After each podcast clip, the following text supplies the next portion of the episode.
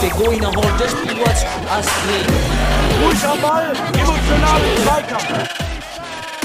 Mr. Futsal, the Mr. podcast. Futsal, il podcast. Mr. Futsal, el podcast. Hallo und herzlich willkommen, liebe Futsal-Freunde. Wir begrüßen euch aus der, ja, zunächst ungeplanten Silvesterpause. Aber im Nachhinein war es ganz gut, mal für drei Wochen das Mikrofon ru- ruhen zu lassen. Und jetzt sind wir wieder da. Einmal euer Futsal-Economist hier, Daniel Weimar am Mikrofon. Und auf der anderen Seite unser Sebastian Rauch. Hey Sebastian. Ja, hallo Daniel. Wir haben uns ja schon ein frohes neues Jahr gewünscht. Ich wünsche auch in diesem Sinn nochmal ein frohes neues Jahr an alle da draußen. Ich hoffe, ich hoffe, dass es euch allen mit euren Familien gut geht und euch in diesem Jahr nur das Beste widerfährt. Und ja, wie du sagst, wir hatten eine Pause, eine Winter, Winterpause, Silvester, Weihnacht, was auch immer, und haben, äh, ich sage mal, Urlaub genommen vom Futsal. Wobei nicht ganz, ne? Wir haben einfach nur vom Aufnehmen Urlaub genommen. Ja, wir haben es ja dreimal geplant, muss man dazu sagen. Genau. Und wollten ja den Jahresrückblick machen und den Vorausschau, hatten alles schon eigentlich eingetütet. Aber dann war da doch diese, diese weihnachtliche, ja, Trägheit, oder? Ja, es war auch, es war auch so friedlich auf einmal um, um uns herum. Und äh, irgendwie äh, Urlaub gehabt. Ich war ja auch äh, noch im Norden Europas unterwegs. Das hat ja auch noch mal ein bisschen dazu geführt, dass, äh, dass wir auf jeden Fall keine Weihnachtssendung machen konnten, leider. Ähm, ja, und dann, äh, es kam ja auch einiges, ne? Da kamen dann äh, auf einmal Listen der besten Spieler der Hinrunde und so weiter. Sowas hätten wir wahrscheinlich auch gemacht, aber dann hat das ja schon jemand gemacht.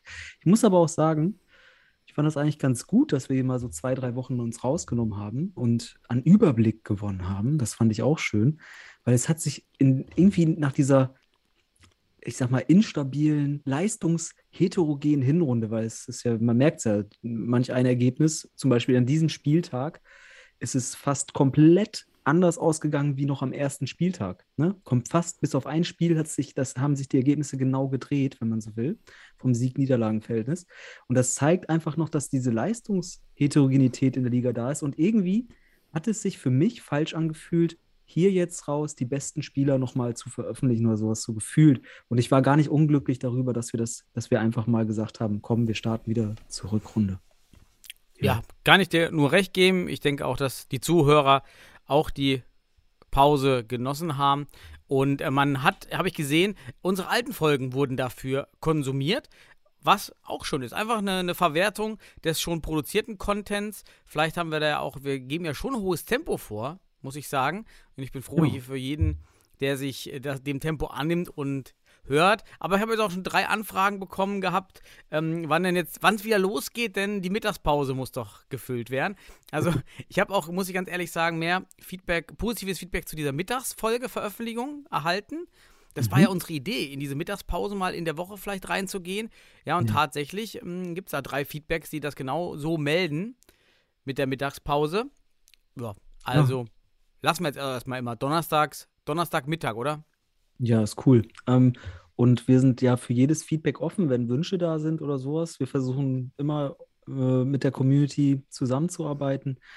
Und ja, auch insgesamt Feedback ist immer schön. Ne? Also hier, ich, ich fordere jetzt nochmal alle auf, drückt auf gefällt mir. Jetzt gerade mal, gibt uns ein Feedback. Weil wenn ihr das hier hört, dann teilen wir uns hier gerade gemeinsam Lebenszeit. Und die sollte gut sein. Ne? Wir wollen ja auch offiziell Influencer sein und nicht nur so Fake-Influencer. Deshalb brauchen wir wenigstens mal 1000 Likes überall. Ich mache das mal folgendermaßen. Ja. Alle, die uns gerade zuhören, versucht oder helft uns dabei, dass in der nächsten Woche noch ein weiterer zuhört. Stell, ne? Man kann ja mal sagen, so, hey, äh, hör dir das mal an, wenn du aus dem Futsal bist oder hörst du das schon? Willst du jetzt hier ähm, äh, Ku- Kundenwerben, Kundenaktionen ins Leben rufen? Schneeballprinzip. Nein, ähm, nein, einfach so. Das, so könnten wir auch natürlich die Community ein bisschen, aber ist, Mann, wir sind auch super glücklich. Wir machen das ja auch nicht für die äh, Zuhörerzahl, sondern für jeden, der diesen Sport mit Leidenschaft verfolgt und ähm, der Spaß daran hat. Deswegen haben wir ja auch Spaß hier gerade dran. Ne? So ist das. Ja, definitiv. Und bei Spaß würde ich Hört's auch, auf. Hört's auf. Und ähm, ich würde mal bei Spaß heute sagen, wir haben so viele diverse Themen, dass wir es mit unserer klassischen 2x20 Netto-Einteilung, vielleicht noch plus News, etwas zerstückeln würden. Ich würde daher vorschlagen, heute wieder eine, eine durchgehende Folge zu machen, um einfach Ey. eine Spontanfolge ohne diese Spontan. Einteilung, weil Ist ja, ist ja nie spontan hier. Also ich gehe immer rein, ich denke, weiß immer schon, was passiert. Nee, ähm, ja, können wir machen. Also einfach frei raus. Ja, sonst ist ja immer nur die Hupe im Weg. Und da gibt es korrekt, ja schon welche, die sind schon hörgeschädigt, habe ich, hab ich mal mitbekommen. dann muss ich, dann muss ich auch nicht mehr hier immer auf die Uhr achten. Ja, und dann können wir ja abwechselnd, jeder schlägt immer abwechselnd Themen vor. Hm, Wer fängt an? Steine, Schere, Papier können wir nicht machen, aber. Doch, können wir. Hier, machen wir. Wir sehen uns doch. Schere, du musst jetzt in die Hand. Ach so, Schere, ja, stimmt, wir sehen uns ja hier, ja, richtig, komm. Schnick, Papier. Schnick, Schnack, Schnack, Schnuck. Schnack, Schnuck. Ich habe gewonnen. Ich habe eine Okay. Schere, du hast Papier. So, ja, Brunnen hab- gibt's ja nicht, ne? Wollen wir nicht machen und sowas. Und, äh, hätte nur noch Spock und sonst was irgendwas machen können. ja, Ähm, nee, ich habe den Weimar geschnitten. ja. Ähm, nee, lass uns mal, was gab es denn vor Weihnachten? Vor Weihnachten war ja noch das ähm, Drei- Drei-Länder-Turnier in den Niederlanden mit der deutschen Oh, National. ja. Mhm. Ähm, da haben wir kurz über die Nominierung gesprochen. Ja, also klar, die Spieler sind alle verdientermaßen da, das haben wir auch gesagt. Ähm, war hier und da einfach der Umgang mit den Spielern auf der Abrufliste war nicht so nachvollziehbar. Allerdings finde ich, war das ein leistungsentsprechend gutes Turnier von der deutschen Futsal-Nationalmannschaft, auch wenn man alle drei Spiele verloren hat. Aber für mich, vor allem in den ersten Halbzeiten, ähm, sehr gute Leistung und dann auch relativ eng gehalten, die Spiele, gegengehalten. Ähm, und es zeichneten für mich auch, äh, also bei diesem Dreiländerturnier auch so ein paar Leistungsträger haben sich abgezeichnet. Und ich finde auch, äh, Gabriel Oliveira hat das Team schon wieder, also vor allem den Block um, um Wittig und so weiter mit seinem Teamkollegen aus Hohenstein und Schulz, der jetzt ja auch in Hohenstein ist. Also diesen Block hat er auf jeden Fall bereichert und hat den stärker gemacht als zuvor. Während der andere Block mit dem, also ich sag mal, Sennestädter Block, ne, das war ja auch teilweise ganz Sennestadt, beziehungsweise mit Memosch, ich ziehe mal noch als Sennestädter damit rein irgendwie, heute Weidendorfer, die waren ja schon mehr oder weniger jetzt in den letzten ja, Phasen etabliert und auch immer durchaus mit guter Leistung. Und jetzt habe ich, ich habe hier so schön zwei äh, gute Blöcke gesehen. Und ja, die haben eine gute Leistung abliefert. Wie fandest du das Turnier? Oh je, heute können wir ein bisschen, heute kommen lassen wir uns direkt mit einem Konflikt starten. Ich war, ähm, es war sehr durchwachsen, aber ich habe auch, für mich war ich etwas enttäuscht von verschiedenen, ähm, ja, ähm, sag mal, Prämissen oder äh, Parametern des deutschen Spiels von anderen ähm, überzeugt. Ähm, erstmal überzeugt übrigens hat mich diese Halle.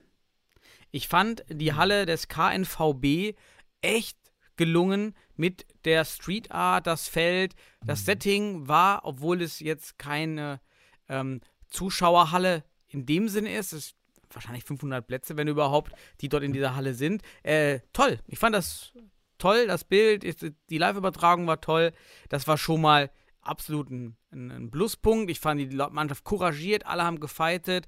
Defensive, gerade mehr Zipai hat mir sehr stark gefallen in den Spielen. Defensiv, offensiv war das dann doch eher Licht und Schatten immer mal wieder, aber defensiv äh, toll ähm, da gefightet.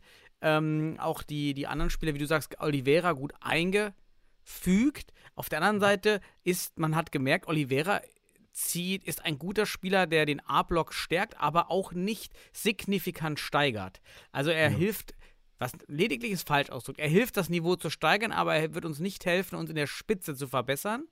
Das, Ja. Da war ich etwas enttäuscht. Ich hatte gehofft, dass er ähm, mehr bringen kann, aber ähm, ja, so stark ist er dann eventuell nicht oder er steigert sich noch. Muss ja auch erst reinkommen. Mhm. Ähm, was ich auch, was ein bisschen schade war, wir haben einige Tore geschossen, haben die Spiele auch länger aufgehalten, aber sehr häufig durch sehr krasse Fehler des Gegners. Mhm.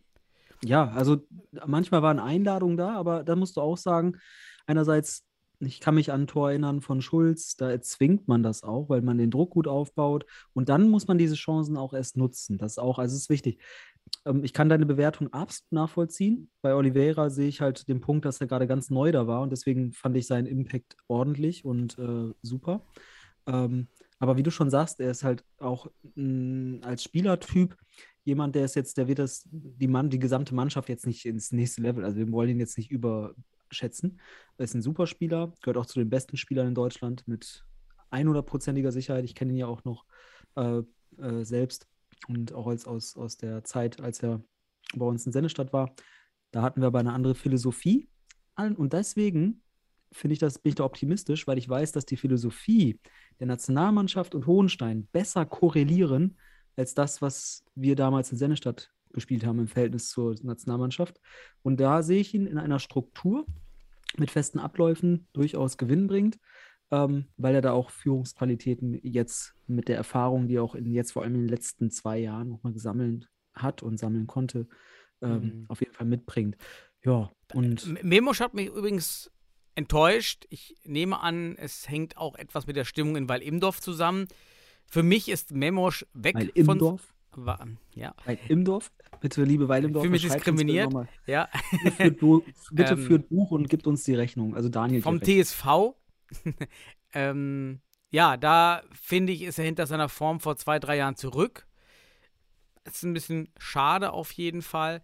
Die was mir auch noch aufgefallen ist, wir haben eine sehr, also doch schon enttäuschende Abschlussqualität im Gegensatz zu den anderen Ländern, die dann doch Tore aus sehr, sehr schwierigen Situationen erzielen und wir teilweise im 1 gegen 1 die Dinger nicht machen. Also die Abschlussschwäche war doch deutlich, muss ich sagen. Ja, aber ein Punkt, also das wäre auch ein Kritikpunkt von mir. Ich habe auch noch einen anderen Kritikpunkt, den würde ich gleich noch erwähnen, aber ich wollte so ein bisschen erstmal das Positive hervorheben. Aber da muss ich sagen, äh, im Abschluss hat der Mannschaft Aytürk Getschem gut getan. Der hat ja zwei Treffer erzielt und auch der, ich kann mich erinnern an, an einem Strich nach dem Einkick.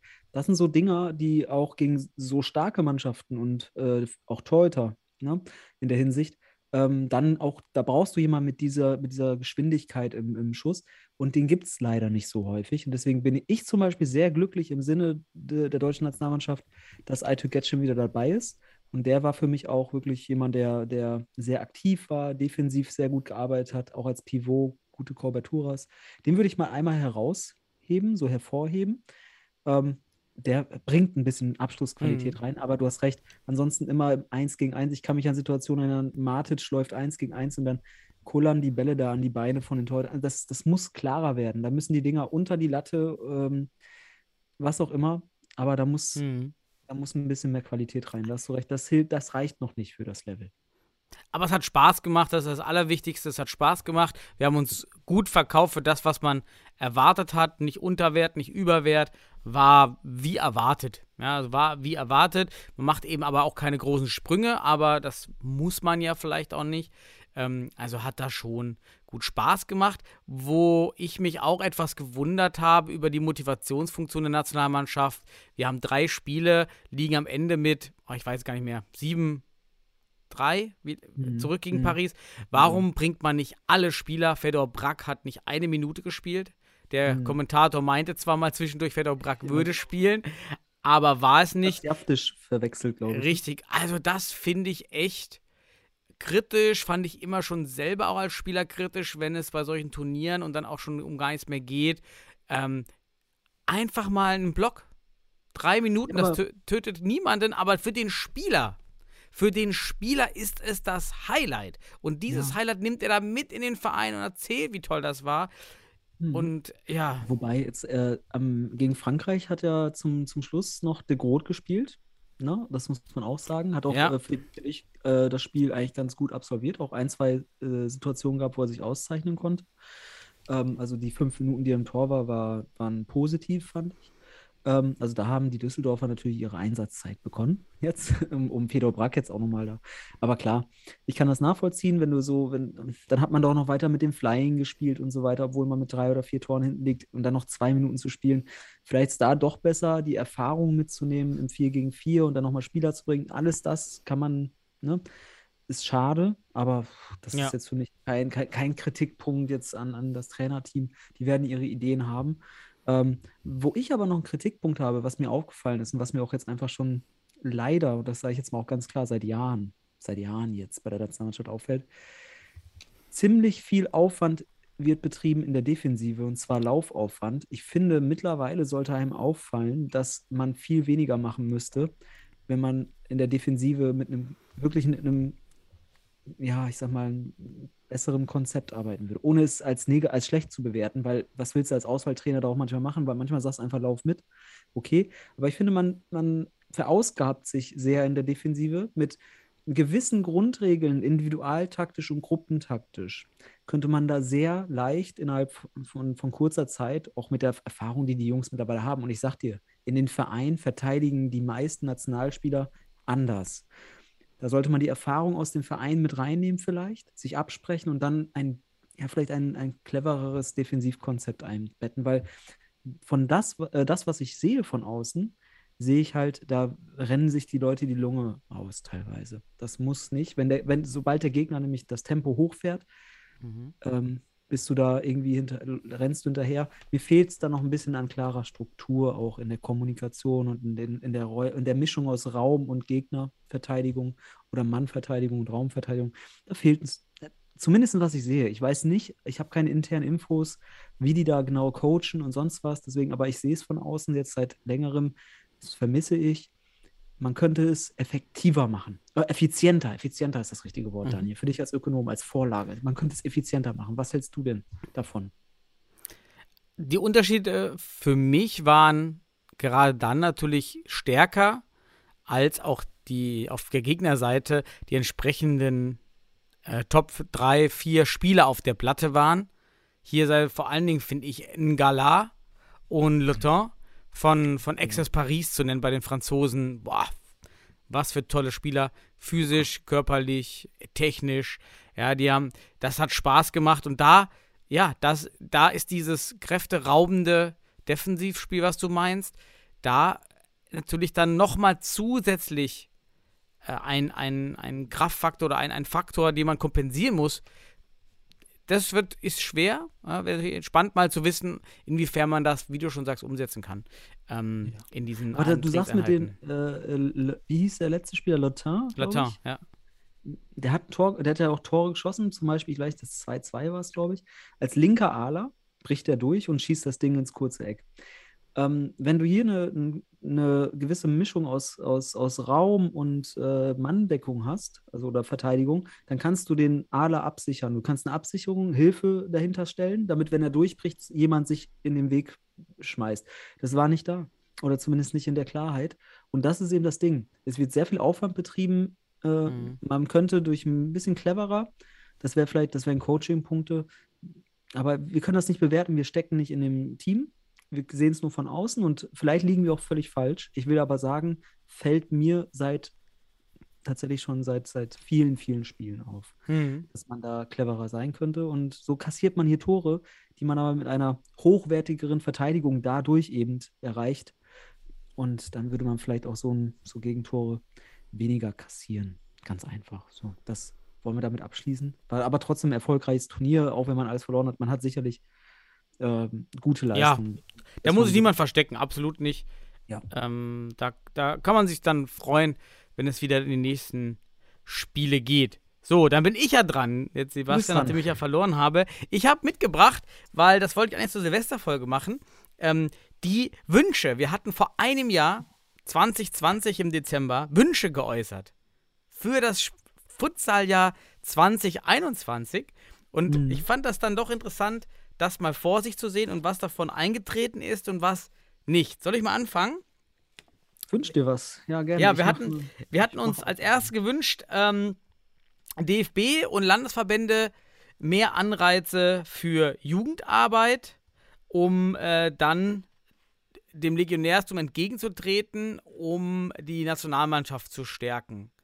Aus deiner Sicht 2021 positiv oder negativ verlaufen für diesen Wunsch?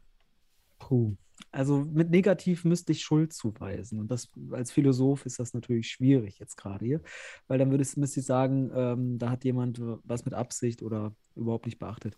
Aufgrund von Corona und der Gesamtsituation um die Bundesliga würde ich sagen, weder noch auf deine Antwort. Ähm, man muss sagen, die U19-Stützpunkte sind meines Wissens am Laufen und äh, haben sich auch in einem gewissen Grad etabliert. Ich glaube, das ist ein Pluspunkt für die Jugendarbeit schon mal. Aber wenn wir uns diesen Wunsch nochmal wirklich inhaltlich anschauen, dann zielt er wahrscheinlich auch auf ganz andere Ebenen ab, vor allem auf die Breite. Ne? Kinder, Jugendarbeit. Und da muss ich sagen, ist für mich nicht deutlich geworden, dass da jetzt, ähm, also zumindest in meiner Erinnerung, ist mir nicht deutlich geworden, dass da von den Landesverbänden oder auch von den, vom DFB ähm, als Dachverband wirklich forciert oder auch konzipiert wurde. Ist mir nicht erkenntlich geworden, kann an Corona liegen, aber dann würde ich sagen, es gibt einen Pluspunkt, man hat die U19 stabilisiert, Minuspunkt, Kinder- und Jugendbereich in der Breite wurde aus meiner Sicht nicht angegangen. Ja, ich würde es ähnlich sehen. Ähm, ich bin enttäuscht, dass der DFB keine wirklichen Strukturveränderungen herbeigeführt hat. Stichwort wäre hier äh, geringeres Spielalter im Seniorenbereich. Das wäre eine mhm. sehr schnelle und einfache Art, das ganze Thema attraktiver zu machen. Das ist leider auch nicht passiert. Ähm, die Stützpunkte führen für mich ins Leere, weil die Spieler kaum Vereine haben, in denen sie weiterspielen können. Das ist wirklich schade. Ähm, auf der anderen Seite, die Vereine haben gute Arbeit weitergeleistet. Jan Regensburg schon ja seit Jahren war jetzt auch mit den Kids auch sehr erfolgreich, ist aufgestiegen mit dem Konzept Fußball-Futsal. Ähm, wir haben das Anstoß Futsal Camp 2021 erlebt aus Hamburg, fand ich einen schönen, einen schönen Ansatz weiterhin finde. Ähm, auch in Köln, in Wuppertal, jedenfalls bei uns im Westen, Düsseldorf, hat, ähm, wurden Jugend, äh, Jugendprojekte begonnen, die natürlich mhm. jetzt noch in keinem regelmäßigen Spielbetrieb enden, aber es wurde was getan. Es, ich finde es zwar zwiegespalten, aber der große Sprung, gerade um eine Struktur zu schaffen, ähm, die ergibt sich für mich weiterhin leider nicht. Ja. ja, aber Daniel, das ist so ein, gute, ein guter Punkt auch nochmal im Rückblick sich, wir können ja mal ein Dankeschön auch an die Vereine äh, sagen, die trotz Corona bisher durchhalten und äh, dennoch Konzepte versuchen umzusetzen und sich nicht, äh, ja, nicht davon versuchen beeinträchtigen zu lassen. Ähm, ich bin da sehr dankbar an alle Vereine, die, die es noch gibt, weil wir haben ja auch einen gewissen Wegfall gehabt. Ne? Ähm, Statistiken kann man bei Mr. Futsal nachschauen auf, der, auf unserer Seite. Ähm, aus, deswegen von mir und im Namen von Mr. Futsal mache ich das jetzt, also in unserem Namen hier gerade. Ähm, ein großes Dankeschön an alle Clubs, sei es in Regionalligen, Verbandsligen, aber auch in der Bundesliga, die dieses Jahr gewuppt haben, die echt eine schön, schöne Premiere der Bundesliga auch und dann dennoch auch den Unterbau weiter gestalten und auch engagiert und motiviert daran gehen und sich gerade auch gegen diese, ich sag mal, gesellschaftlichen Engpässe, so nenne ich sie mal, äh, stemmen und diesen Sport weiter mit Leidenschaft betreiben. Also von daher vielen lieben Dank an alle. Und ähm, ich, ich freue mich auf 2022 jetzt und hoffe, dass äh, wir alle neben der Gesundheit äh, vor allem auch. Sebastian, das hört sich so an, was, an als ob du den Podcast gerade abbrechen willst. Achso, nee. Achso, ach, du willst, du willst gleich zum Abschluss die Wünsche. Nein, ich, nein, nein, ich will gar keine Wünsche machen. Nee, nee, ich, ich will nur reflektieren. Ich will jetzt gar keine neuen Wünsche machen. Nur eine Reflexion, auch was passiert. Ist ähm, ja dein ähm, Thema gerade. Ja, ja. Und ähm, dann hatten wir das Thema keine Insolvenz in der Bundesliga. Jo. Scheiße. Ja. Scheiße. Das ist nicht gut gelaufen. Da hat der naja. Weihnachtsmann nicht geliefert. Ja, also, hat, der, also hat, der, Weihnachtsmann leider nicht liefern können. Gab es am Nordpol ja. nicht. Leider rückblickend Aber muss man sagen, sehr, sehr enttäuschend, dass wir das so schnell erleben mussten. Und man kann natürlich dem Verein die Schuld geben, einfach weil man nicht mit offenen Karten gespielt hat, auch nicht ähm, das klar Transparenz gezeigt, äh, kommuniziert hat, wie die Situation wirklich ist. Aber auf der anderen Seite, der DFB hätte halt besser kontrollieren können, hat es mhm. dann nicht gemacht und hat sich immer wieder vertrösten lassen mit bestimmten Informationen und äh, Angaben und Konzepten. War halt ein Luftschloss, ne? Ja, Daniel, ich glaube, vor einem Jahr war es auch ungefähr, es war auch Januar, Februar. Da haben wir angefangen, über die Konzeption der Bundesliga zu diskutieren. Und auch, was für Voraussetzungen brauchen Vereine. Ich kann mich gut daran erinnern, dass wir beide zum Schluss kamen, dass wir hauptamtliche Vereins Manager brauchen. Also jemand, der wirklich Haupt, also sich tragen kann finanziell mit der Arbeit oder in Teilzeit von mir aus, aber dass er halt gegen Entgelt beschäftigt im Verein managt, organisiert, und halt Fragen klärt, die wichtig sind, eben für die Verknüpfung, für die, für die Bundesliga. Das war nicht so vorgegeben. Ne? Das wäre aber eine Hürde gewesen, die hätte hier vielleicht dazu führen können, dass der Hauptverantwortliche aus Berlin sich ne, oder jemand sich gefunden hätte für Berlin, der das in die Hand genommen hätte und dann hätten wir dieses, ich nenne es mal, Desaster. Es ist ein Desaster, leider, dass du da auf einmal einen Wegfall hast.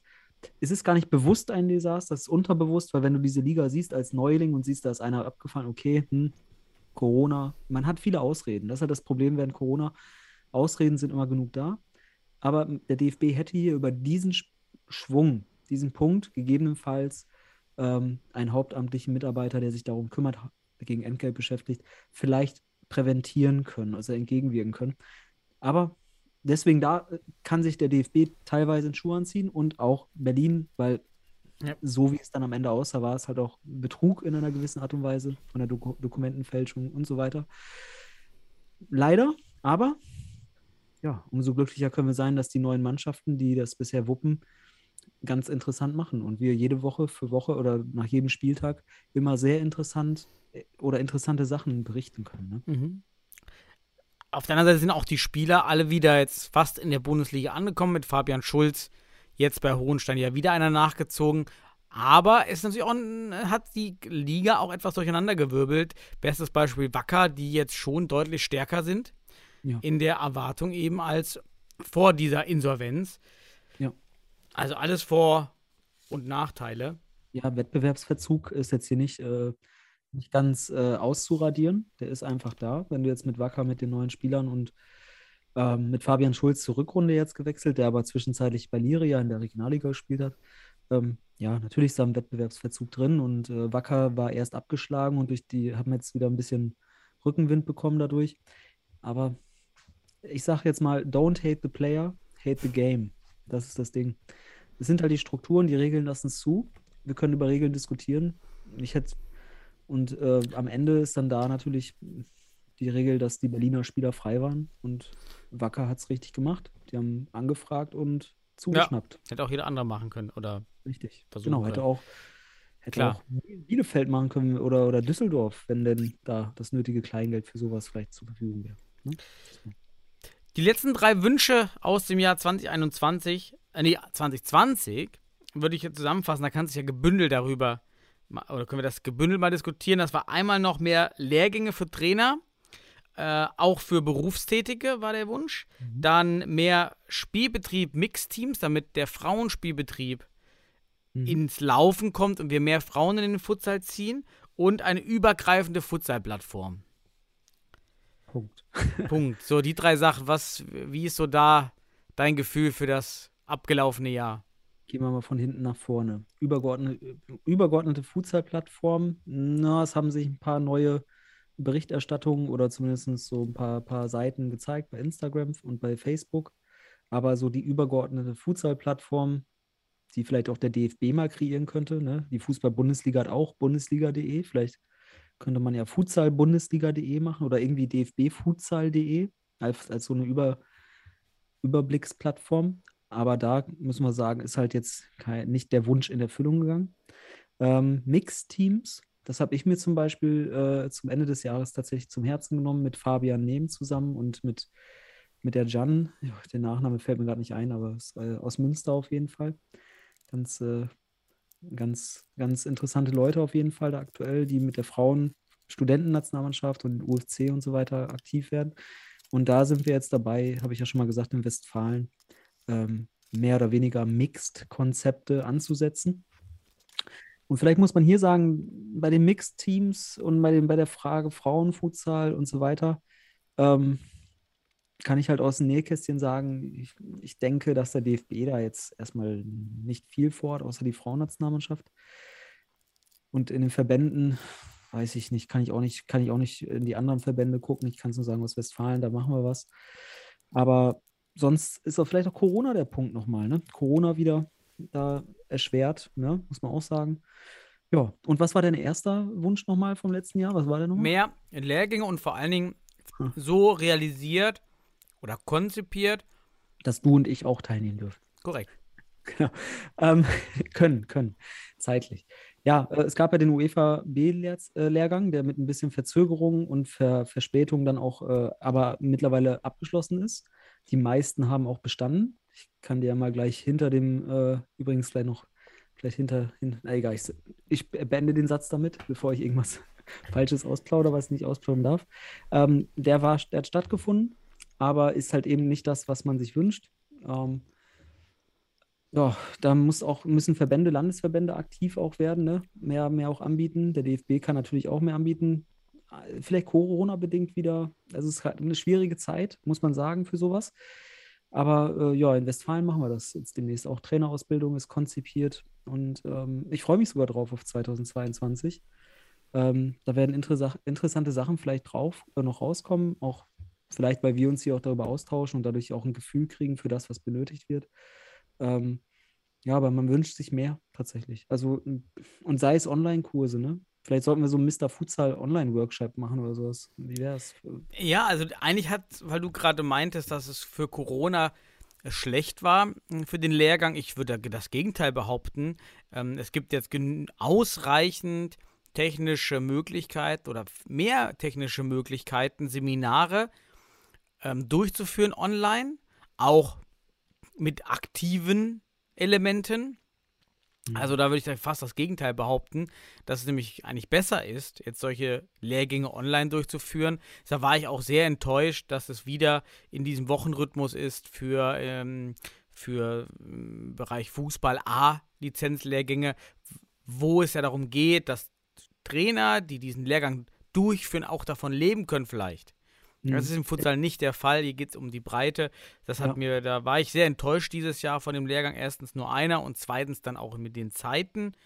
Ja. Also sagen wir es mal so, man könnte die theoretische Ausbildung vorantreiben, auch online. So, ne? Also Richtig, natürlich ja. die Halle. Man könnte sehr viel Theorie machen. Aber ich, ich komme, also du kommst ja selbst aus der Hochschullehre, ich stecke da mittendrin. Ähm, du weißt auch, während Corona, da warst du ja auch noch in der Hochschullehre tätig. Der Schritt zur Online-Lehre, der ist auch immer so mit Gegenwind. Also es gibt Praktika, es gibt Leute, die, so, die lieben die Präsenz. Und äh, es wurde immer diskutiert, Online oder Präsenz. Äh, was ist besser, vereinfacht gesagt, um es verständlich zu machen. Und ich glaube, mittlerweile hat man sehr viele auch digitale Konzepte entwickelt, ähm, auch, auch durchaus beschleunigt äh, während Corona, war wie so ein kleiner Katalysator davor, dafür. Deswegen kann ich dein Argument absolut verstehen. Vor allem für, ich würde sagen, für die zweite Hälfte von 2021 gab es ausreichend Online-Tools und Konzepte und auch Erfahrungswerte, um hier einfach was anzubieten vor allem auf theoretischer Basis und es ist natürlich auch dadurch sehr niedrigschwellig. Das heißt, man muss jetzt nicht an irgendeinen zentralen Punkt in Deutschland reisen, aus Thüringen nach Hamburg oder so, sondern du kannst dich einwählen, du kannst rein in den Zoom-Raum und dann kann theoretisch. Und damit halt auch gerne abends. Damit ist ja, ja auch der, der Abendveranstaltung da die Tür geöffnet. Also für mich enttäuschend. Dann Spielrecht Frauen fand ich die Entwicklung in Holland ja ganz interessant und in den Niederlanden.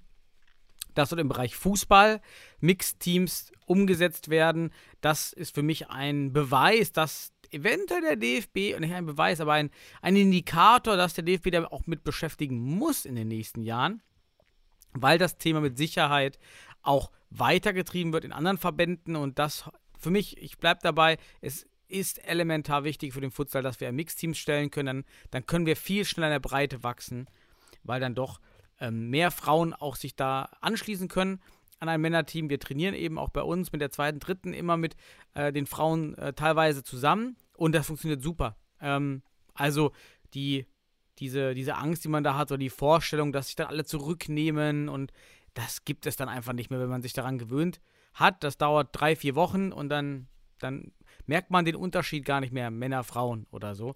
Äh, es gibt genauso schlechte Männer. Ja, also das, das, ähm, kennst das du, am Niederrhein kennst du die, ne?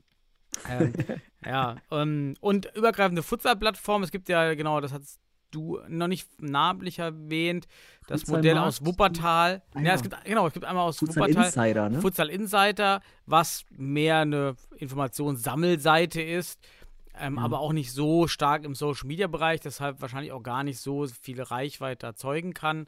Und ja, Futsalmarkt, äh, Futsal in Deutschland, ähm, ja, so ein paar Seiten, die, die DFB-Seite, aber nichts Gemeinsames, keine bun starke Bundesliga-Seite, keine starke Mhm. Futsal-DFB-Seite.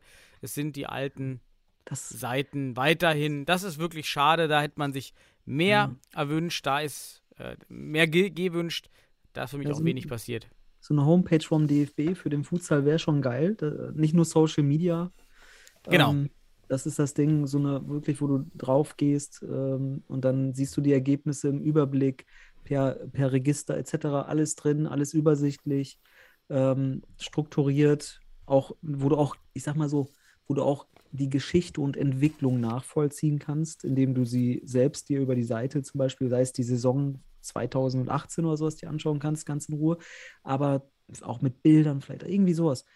Ab, und dann nicht so als, als ein Reiter bei dfb.de, den du nie findest. Ne? So, und das ist halt, das könnte man noch in Angriff nehmen. Und das ist auch keine absolut teure Sache. Das muss man auch sagen. Ne? Also, Nee. da gibt es bestimmt Interessierte und sei es Studierende aus dem Bachelor, die dir äh, Informatik oder sonst was, die dir eben da so ein richtig geiles Ding hinzaubern und dafür einfach nur einen Praktikumsnachweis nehmen. Ne? Das gibt es auch in Frankfurt. Gibt Also da das. kann man auf jeden Fall was machen. Vielleicht dieses Jahr. Ähm, bleibt spannend. Ja, die offenen Wünsche sind dann jetzt, die gehen ja über in Jahr, ins Jahr 2022. Genau, die bleiben einfach, die bleiben, bleiben einfach bestehen. immer noch gute Wünsche. Ja, und es kommt jetzt nur dazu, ja, gut, mehr Livestreaming-Spiele und äh, vielleicht, ähm, vielleicht sowas. Also Ja. was in diese Richtung geht. Aber die Wünsche sind aus meiner Sicht schon noch dieselben, weil ja auch davon nicht so viel umgesetzt wurde oder erfüllt wurde, ne? Aber gut, So. damit verbleiben wir dann und gehen optimistisch, weil, sagen wir es mal, ah, das wäre schon wieder zu, zu, zu plakativ, aber es kann nur besser werden, Daniel.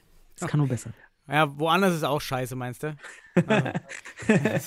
ja, nein, äh, ja, ist, hier, Rückrundenstart Bundesliga, oder hast du noch News? Weil sonst haben wir hier massive Überlänge nachher. Ey, ich habe noch ganz viele News, klar. Ja, komm, äh, also ja, hast was jetzt, machen wir, komm, wir machen eine Zwei-Stunden-Sendung heute, ist kein Problem. Ich ja, dann, wir können ja, die- wir können ja die, die News relativ äh, abkürzen. Ähm, Das funktioniert ja bisher richtig gut. ähm, ja, einmal News. Wir haben wieder einen Verein weniger leider. Die Bonner Futsal Lions ziehen sich aus der Regionalliga zurück, beziehungsweise müssen sich zurückziehen Hm. aufgrund einer der zweiten nicht angetretenen Partie. Es war aber absehbar, dass es so kommt. Schade. Also wir schrumpfen weiter. Ähm, es ist wirklich, ähm, wir haben die Bundesliga, die läuft. Darunter, eieiei. Ähm, ich bin auf die Endabrechnung am Ende der Saison gespannt. Ja, wie, wie klein wir geworden sind. Das ist wirklich schade, aber vielleicht kommen die Jungs ja wieder im, in der nächsten Saison in der Niederrhein. Man, man fällt ja auch nicht so tief. Ja, ist äh, ein berühmter Mensch aus der DDR, dessen Namen ich gerade nicht mehr weiß, sagte mal, äh, ich, ich übertrage gleich das Zitat, aber der sagte mal, Freiheit stirbt immer zentimeterweise. Und jetzt können wir es mal sagen, wir schrumpfen zentimeterweise. Wirklich. Ein Verein nach Verein nach Verein. Oh, bleibt stabil, deswegen umso dankbarer, wenn, wenn ihr am Start seid. Ne? Dann Wechsel.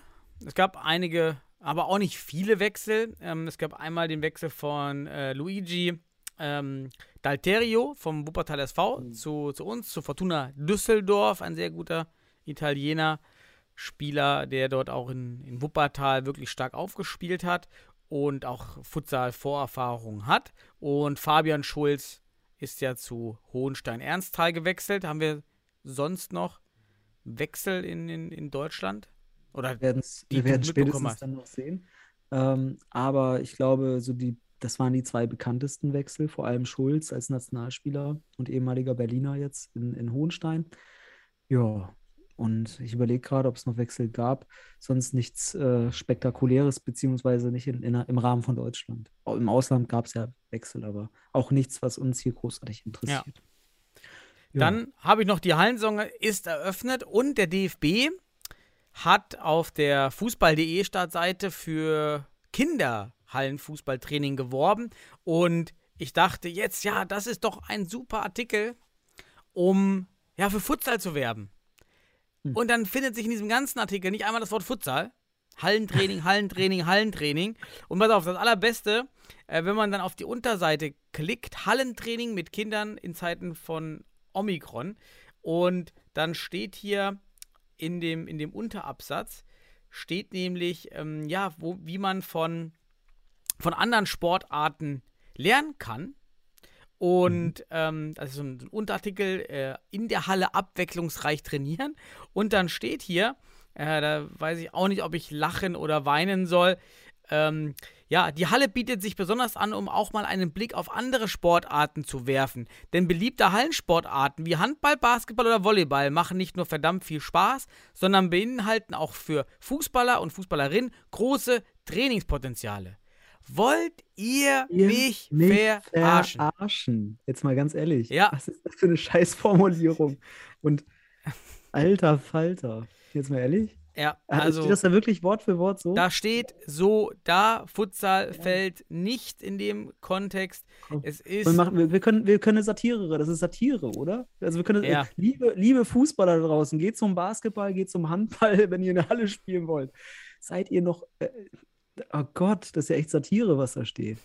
Gott. Also, es, also furchtbar. Ja, schön, dass es auf der Seite kommt und dann aber, ähm, ja, na, wenigstens auf dem Foto haben die Kinder, so sieht es aus, Futsal, Kinder, Hallenbälle, wenigstens, ja, Das, erkennt, das erkennst du aber auch nur als Ja. Futsaler, dass das ein Futsalball ist, leider. ja, Das erkennt der, Normal, der Normalo halt nicht. so ungefähr. Ja, Ach, geil. so, Mann, das Mann, haben wir und vielleicht News ähm, für die Futsal-Nationalmannschaft, bevor wir zur Bundesliga kommen. Aus Ja, ja. dem Nichts. Aus dem Nichts. Aus Bitte. dem Nichts gibt's Hau raus. anscheinend ein riesiges neues deutsches Futsal-Talent. Talent. Äh, Hugo Cabré wollte ich schon sagen, wie der Film. Nein, äh, Hugo Jung aus dem Nichts. Lokomotive dem- Leipzig. Lok, Lok Leipzig. Lok Leipzig Traditionsverein. Wie geil ist das denn? wurde in aber- den Kader berufen für den 22. und 23. Januar in Hohenstein-Ernsthal dann die, die, die Spiele, ja, gegen Tschechien. Äh, what the fuck? Aus, kommt zumindest aus der Ecke, hat keine lange Anreise. ähm, immerhin. Ja, Ähm, vielleicht war das der Grund. Bei Brack haben wir auch schon gefragt, ob er wegen der Anreise, wegen der Kürze der Anreise nominiert wurde. Das ist nach Holland damals. Ähm, ja, ganz unbekannter Name, für- also jung. Ich habe, äh, also wahrscheinlich sehr jung, der Spieler. Alles andere würde mich jetzt für mich. Es äh, es steht noch nicht mal ein Datum auf der Seite. Äh, auf der Ah. offiziellen DFB-Kaderseite. Kein Ja, gut. Datum. Das ist auch geil, ne? Einfach rein. Einfach reingeschmissen. Äh, ja. Aber pff, ja. Ich bin gespannt. Ich bin wirklich gespannt. Was ich sehr schade finde, wenn ich mir auf Abruf anschaue, dass ähm, der Manek ähm, von, von, von Mainz, äh, ich Ja. glaube, von der Liste runter ist. Ganz ich ganz ehrlich, unver also für mich unverständlich gerade. Also Bei der dem Spieltag vor, vor allen Dingen, ne? Also, ja, also ich habe den gegen den NCH gesehen. Puh, äh, ist schon eine Nummer, den da jetzt runterzunehmen im Verhältnis zu, wer steht drauf? Lukas Sepp. Also Lukas Sepp, der ist verletzt, oder? Ist immer noch verletzt, oder Daniel? ja, ja, Aufbautraining. Also, Ja, ähm, der steht da auf der Ab. Also da nimmst du so einen Manek, das, also ganz ehrlich, ich weiß nicht, ob die mal nachdenken, was die für Signale se setzen, wenn die sowas machen. Also ich bin, ich bin ja, äh, ich mag, ich mag ja äh, Mainz, aber auch unabhängig davon, dass ich Mainz mag. Rein objektiv gesehen, einfach nur hier gerade mal ordentlich professionell denken, ein Lukas Sepp da drauf zu lassen und einen anderen Spieler, der fit ist, gute Leistung bringt, der muss ja nicht überragend sein für die in den Augen, aber der ist fit und steht auf der Abrufliste. Ich weiß nicht. Also, das ist, äh, kann, äh, wir können ja mal den DFB, wir können ja wieder Satire machen und können sagen, äh, wir sind der DFB, äh, Manek, geh doch zum Handball. so, Ja, genau. das ist, was ist das? Also, sorry, irgendwie, na, äh, ich weiß nicht, vielleicht verwechsel ich da auch gerade was. Vielleicht liege ich völlig falsch. Äh, Vielleicht ist das auch eine subjektive Wahrnehmung gerade, aber ja, dann hast du da halt ähm, den Lukas Sepp noch auf der Liste. Ja, ich bin da, ich bin da ganz bei dir. Gut, die Nominierung haben wir schon diskutiert. Auch Christe Groth bei verfügbaren Keepern wie Göde, Celani, Wölfelschneider. Für mich eher der vierte bis fünfte Torhüter in der Bundesliga. Vielleicht Mhm. noch vor Ute äh, Melecki. Boah. Ja, muss Können wir noch drüber sprechen. Ist aber Spezialist. Wenn man als Spezialist das Ganze sieht, okay. Als Aber es gibt auch andere Signale. Ja. Ne? Ja. Spezialist im Tor wäre nicht schlecht. Nein, ähm, unabhängig davon, wir haben ja gleich noch ein paar Spiele, da können wir mal reflektieren, auch die Spieler, die bei der Nati sind. Ne? ja. Ja. Hast du, hast du noch was? Weil das ist ja auch interessant. Also da kann man jetzt mal den neuen Kader gucken für, für die Spiele gegen Tschechien. Ähm, Nee, ich bin dann durch. Wir können, wir können mit Bundesliga starten, außer du hast noch ein, ein, rauchisch, ein rauchisches Thema. Ja, Ich bringe Themen oder ich bringe Perspektiven genug, hoffe ich, ein. Ähm, und mein Satzbau ist auch überragend. Nein, ähm, ich würde sagen, wir gehen in die Bundesliga, oder? Hast du, hast du, egal wer du bist, am Start? Ah, ja, muss ich suchen, stimmt. Ja, ich kann, ich kann noch ein bisschen Lücken füllen. Ich, wollt mir, ich habe mir eine Software gesucht, mit der ich so ein Nibbelboard, wie bei Stefan Raab, ja, nachprogrammieren kann. wir werden hier Um- das äh, Futsal total. Ja, ja, oh, sehr gut. Futsal total, um dann die, die Sachen dann auch entsprechend hier einbauen zu können. Und da wäre natürlich hier auch die Welt wartet auf große Namen natürlich dabei. Aber Ähm, selbstverständlich. da, jetzt muss ich hier Die schauen. Welt wartet auf große Namen. Egal wer Ja. du bist. DFB Futsal Bundesliga. Ja, da war's. Und aber auch noch unser, unser, unser Bestes, Futsal Bundesliga. Das, äh, Bundesliga. Oh je. Wissen Sie, wir haben genug Sorgen damit. und mit den Sorgen, sollen wir mit den Sorgen beginnen? Ah, gab es Sorgen? Oh ja, da gab es ein Spiel, das hat mir echt Sorgen bereitet. Ja, mach mal. Äh, ich weiß nicht, ob das dein Spiel ist. Ähm, vielleicht, äh, vielleicht eine Sorge weniger, finde ich, ist die Länge der Highlights. Denn so, ja. entweder ist es Zufall, aber ich glaube eher nicht, weil die, die Highlight-Videos sind fast alle exakt 7 Minuten 10 oder 18, 36 lang, aber also gleich. Die sind jetzt erst einmal wirklich alle gleich lang. Ich, muss mir jetzt mal auf die Schulter klopfen. Ich habe die Hinrunde ja in der Hinsicht mit Daten gefüttert, in der Hinsicht. Leider konnten wir die Daten gar nicht zusammentragen, weil wir keine Sendung dafür hatten. Ähm, aber es war deutlich äh, eine, eine Schieflage in der Hinsicht. Das so darf man darf man sagen, ohne da.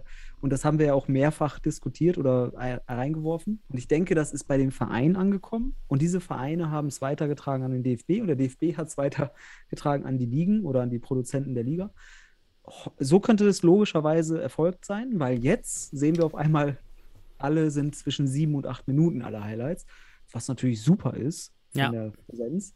Natürlich die schönen Interviews am Ende, die sind halt Geschmackssache, das haben wir schon gesagt, aber jetzt haben wir sieben Minuten Content auf einmal. So, vielleicht kam das dadurch, dass wir den Stein ins Rollen gebracht haben. So, schön. Aber äh, wenn nicht wir, dann macht es jemand anders oder muss es jemand anders machen, weil wir brauchen kritische Perspektiven zur Weiterentwicklung. Und hier sieht man, wo das drin münden kann, wenn es denn diese logische Reihenfolge gab. Wir haben eine Weiterentwicklung und mehr Fairness. Mhm. Das ist sehr wichtig. Ja. Ja, ja sehr cool. Und äh, wollen wir einfach Spiel für Spiel durchgehen, mein Ja, willst, Lieber? du, willst die mischen? Oder wie, wie, wie? Nein, wir gehen chronologisch vor. Ah, okay, Ähm, ja. Du hast ja wahrscheinlich wieder Notizen zu jedem, also du hast jedes Ja. Tor im Ablauf für vor Augen. Richtig. Ich selbstverständlich diesmal auch. Aber dann lass uns doch mal mit deiner Fortuna bei ihrem Auswärtsspiel bei den Mhm. HSV Panthers näher betrachten. Ähm, ich kann vorab sagen, ich habe das Spiel äh, noch mal ein bisschen ausführlicher gesehen und äh, auch noch ein bisschen Feedback aus Hamburg bekommen, weil ich muss das ein bisschen fair ausgleichen, weil du bist ja der Feedbacker aus Düsseldorf. Und der HSV hat, um nur kurz die Vorgeschichte des Spiels zu sagen, hat ohne Saklam, Jeremejew und Zankel gespielt, also drei wichtige Leistungsträger. Mhm. Ähm, während Düsseldorf immer noch ohne Sepp und Thiemann aufläuft, seit längerem schon. Mhm. Ne? Sagen wir mal so, von, wenn wir die Leistungsträger schauen, ah, da war der HSV diesmal tatsächlich ein bisschen im Nachteil, was das angeht, wenn man die sich anschaut. Aber unabhängig davon, es stand auf einmal 1 zu 0 für die Düsseldorfer. Wenn du nichts weiter hast, können wir da direkt reingehen, oder? Oder hast du noch was? Äh, zu, zum Vorgeplänkel wäre alles gesagt. Die, Ja, sonst machst du ja immer so eine Stunde Vorgeplänkel bei Ach, Düsseldorf. eine Stunde, ja. Nee, jetzt, äh, ich war ja, war ja kein Heimspiel. Das kommt jetzt wieder. Am, Sam am Sonntag bin ich auch wieder in der Halle ohne Kinder, da, da kann ich wieder Wie mehr sollen wir denn die nächste Sendung unter, unter eine Stunde hinkriegen, wenn Düsseldorf zu Hause spielt? Ganz ehrlich. Ich mache nur eine Sendung, nur für Fortuna Heim. Nee. Mach doch eine Fortuna-Show. Aber wir genau. können jetzt reingehen, wir können die, die, die Tore der Reihe nach machen. Das 1-0 für Fortuna, äh, wir wissen ja nicht, ob es ähm, überraschend kam oder erzwungen wurde. Wir sehen nur die Highlights. Ähm, und äh, ich meine, es waren ein, zwei Highlights von Hamburg zu, zuerst und dann kam hier ähm, das Tor. Langer Abwurf, äh, schön gemacht von De Groot. Da Spielübersicht hat er auf jeden Fall sehr gut. Ähm, Zu De Alterio, Kopfball auf Riani und Kopfball ins Tor. Und diese sehr seltene Konstellation zeigt mir auch schon, dass es ein besonderes Tor war, was auch gerade auf einen Stellungsfehler hindeutet, weil es eben ja im Futsal selten ist. Für mich stand Celani völlig falsch, denn ein Spieler steht in seinem 45-Grad-Feld, ähm, da muss er auf der Linie stehen. Ähm, da da, da ist, steht er für mich zu weit vorne. Wie, wie hast Mhm. du das gesehen? Ich hatte mit Celani noch, äh, mit Jalle die letzten Tage noch gesprochen und äh, der sagte, er war ein bisschen überrascht, weil das so absolut nicht das war, was er erwartet hatte, mit langer Abwurf. Ich fasse das Tor mal zusammen für alle, die äh, äh, für eine schöne Kindheitserinnerung haben wollen. Das war einmal berühren und hoch hinein. Das war zack, zack, zack rein. Also, kennst du das Spiel noch? Hoch hinein über Luftkönig, Nee, Hexe, das sagt mir gar nichts. Ich komme aus dem Osten, wir hatten nichts. Denk dran. Also für alle, die, die äh, auf, äh, auf der Straße oder auf dem Bolzplatz gekickt haben, alle kennen einmal berühren oder hoch hinein, äh, von Reg in anderen Regionen auch Luftkönig, Hexenkessel oder Hochball genannt, weil die, der Ball kam aus der Luft, weitergeleitet mit ein, einer Berührung und rein. Zack. Ja, Celani, äh, der, man kann sagen, nach der Spielregel wurde Celani also ein Punkt genommen von, seiner, von seinen zwölf Startpunkten. Äh, aber sein Team hatte ja noch ein paar Punkte auf Lager. Deswegen, also würde ich das mal als, als Fehler bezeichnen. Überraschender Fehler, Stellungsfehler. Aber ich glaube, das hat die HSV Panthers ein bisschen aufgeweckt. Ich kann auch gleich noch mal ein bisschen was zur ersten und zweiten Halbzeit insgesamt vom Eindruck sagen, weil ich habe tatsächlich ein bisschen ausführlicher auch alles noch gesehen in dem Spiel oder auch mitbekommen, Mhm, mhm. auch Feedback. Ähm, von daher, aber machen wir erstmal mit den Toren weiter. Wie ist denn das weitergegangen? Ja, beim 2-0 würde ich gerne wissen, wie das gefallen ist, aber mal wieder war die Kamera zu langsam. Was mir übrigens in jedem Spiel aufgefallen ist, nochmal der Hinweis an die Ligen, nehmt den Zoom raus. Ja, nutzt mehr Weitwinkel. Das ist ja furchtbar, dieses immer reinzoomen wollen. Das geht nicht im Kannst du Futsal. auch im Nachgang im Schnitt reinzoomen. Also ja, genau, richtig. Ja, kannst, wenn, wenn du eine 8 oder 4K-Aufnahme hast, dann zoomst du dieses Ding eben noch kurz rein. Du siehst halt eh nicht die, das, die Falte im Gesicht. So, so scharf wird es nicht. Aber also ja, ich weiß, furchtbar. was du meinst. Und da Furchtbar. verpassen wir nämlich das Tor, denn ich sehe auch nur, dass äh, Yoshida kurzen Einkick auf Brack ablegt und auf einmal der Ball im Tor ist. Keine Ja. Ahnung, was passiert ist. Schöner Schuss, super Ding von Brack, 2-0. Ähm, Mhm. Wir äh, haben ja sehr, sehr wenige Standardtore geschossen. Das habe ich gefreut, mal Ja. hier einzusehen, aber es lag irgendwie nicht gefühlt an der Variante, weil das war ja keine, sondern es war ja, Ja, Ablegen und Schuss. Ein, ein, ein bisschen, also äh, eins habe ich noch gesehen, Öztürk hat mit, äh, ich glaube mit Stankovic, ich weiß, nee, Stankovic stand am Pfosten hin, äh, am langen Pfosten, aber irgend, vielleicht Labiat, aber Öztürk stand mit in der Einkickmauer und hat sich eingedreht, hat sich, also hat den Schussweg freigemacht und da ging der Ball dann durch. Das habe ich noch gesehen und dann zappelte der Ball im langen Eck. Wahrscheinlich hat Celani den Ball zu spät gesehen. Man muss ja auch mal sagen, einfach Brack, das war ein schöner Strich. Ja. Dann stand es 2-0. Ja. Und dann kam der HSV. 1 zu 2. Aus meiner Sicht sehr schön rausgespielt durch Labiat und Siskin. Dann Querpass zu Stankovic und dieser dann aus kurzer Distanz durch die Beine von De Groot. Und jetzt muss ich, habe ich eine Frage an dich als Torwart-Experte. Hier sah nämlich aus meiner Sicht das so aus, dass bei De Groot ähm, in so einer Situation noch ein wenig an Technik und Taktik fehlt. Weil aus meiner Sicht muss er hier mit dem Querpass antizipieren können und dann mit Annahme, weil der den auch annimmt, ähm, hier einfach auf, auf den Knien rausrutschen. Und dann hat er eine sehr gute Chance, den Ball halt zu halten, weil die, die Reaktionszeit oder die Handlungsgeschwindigkeit von Stan- Stankovic ist sehr, sehr, also der hat da nicht so viel. Druck wird ausgeübt und aus meiner Sicht kriegt, hält er den dann. Was würdest du dazu sagen? Ich habe mir das echt hier auch aufgeschrieben, Knieabwehr, Fragezeichen, weil Stankovic den Ball eben annimmt und in dem Moment kannst du die Knieabwehr machen, also auf dem Knie nach vorne rutschen, die maximale Körperfläche bilden und gerade diese Schüsse durch in die Mitte des Tores, die ja am spontansten sind im, im Spiel, wenn, wenn Spieler unter Druck stehen, ähm, der, das abzuwehren. So wartet er, macht die Beine noch extra auf. Ja, das, äh, da hätte man mit der entsprechenden Technik vielleicht was rausholen können. Weiß man nicht, aber ja, kann ich dir zustimmen. Ja, also ist mir aufgefallen. Äh, hätte ich jetzt als Coach gefeedbackt, ne? weil der Kommentator, der, der sieht da überhaupt nichts drin. Ne? Also das ist für ihn aus vier Meter oder drei Meter äh, durch die Beine geschossen. Aber als Futsal-Technik äh, oder Interessierter ähm, sehe ich halt da eine Möglichkeit, das Mhm. Ding zu halten, vor allem mit einer Knieabwehr und Fläche. Dann ist das Ding sehr gut haltbar. Gut, ähm, ja, und dann dachte man, okay, der HSV ist dran. Dann kam aber Prescott Klaus, also Klaus, äh, mit einem Fehlpass vom eigenen Tor und das haben dann Riani und dann Schnitzerling Mhm. schlussendlich eiskalt bestraft. Äh, hast du zu der Szene noch was? Nö, war gut gemacht. Was, was wir eben bei der Nationalmannschaft gesagt haben, das Erzwingen durch hohe Verteidigung, das Erzwingen von Fehlern, eben Pressing-Opfer Klaus, der jetzt auch eben nicht der technisch sauberste Spieler ist bei den HSV Panthers, da, äh, da anzusetzen und nachzuziehen. Ja, war ein schönes, schönes erzwungenes Mhm. Tor. Aber das war ja noch nicht alles aus der ersten Halbzeit, in, Ja. zu der ich sagen muss, dass, der, dass die HSV Panthers.